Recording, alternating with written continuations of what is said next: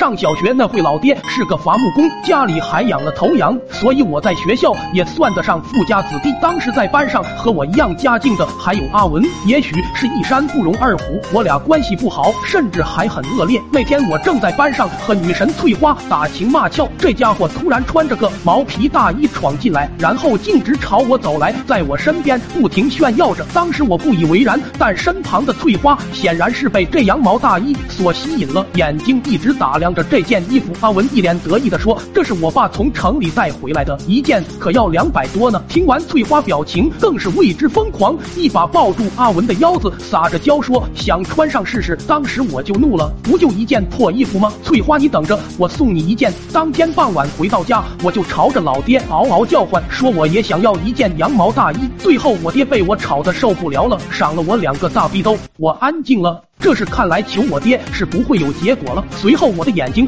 瞟到了屋前还在吃草的羊，聪明的小脑袋瓜瞬间有了主意，不给我买那我就自己做。第二天趁爸妈不在家时，便从屋里拿了把剪刀，朝着羊窝走去。当时农村的羊是那种山羊，个头虽大，但没多少羊毛，所以我能剪的只有山羊胡子。趁着这只羊埋头吃草时，我上前一步，抓着它的胡子就是一剪。这羊被这么突如其来的一下弄懵了，随后看到我手里还。抓住他的羊胡子，顿时就怒了，扬着头上的角，对直朝我冲过来。我顿时吓傻了，连忙拔腿就跑。当跑到羊窝围栏时，我特么没跨过去，直接卡栅栏上了。随后大缸一紧，那感觉好像是一把电锤在那里突突突突突。就凭着这股推力，我被顶飞了几米远，一头扑在了地上，随着就是我的一声声哀嚎。就这么一个人哭了一会后，我摸着还在隐隐作痛的大缸，连裤子都给我顶了个通透。我越想越气，回到屋。屋里找了半天，最后把我爹平时干活用的角磨机拿上，向羊窝走去。刚到羊窝，那头羊又咩咩咩咩咩咩咩叫着过来了，脑袋上的犄角朝着我扬了扬，仿佛是在向我挑衅。我当时气一下子上来了，举着角磨机，那嗡嗡嗡的响声把那羊吓傻了。随后我举着角磨机追着那羊在羊圈里跑，所到之处栏杆无一完好，但随着缺口越来越大，那羊也不傻，一头从缺口冲了出去，眼瞅着。这羊越跑越远，我扔下角磨机，朝着那羊追了去。追了一会，那羊扭头看我，没了武器，掉过头来又来撵我。我特么猛了，转头又开始跑。突然间看到旁边有根棍子，想都没想就拿起来，再次转头。那羊也是急忙刹住了脚步，掉过头又开始跑。就这么追着来回跑了好几趟，渐渐的我就忘了自己追赶羊的初衷。最后我极其不甘心的往家走，心里这个委屈，羊毛大衣没做成，羊。特么的，还离家出走了！回到家，老爹正在羊窝一旁蹲着等我，我顿时就慌了，立刻急中生智，来一手恶人先告状，赶忙哭着说道：“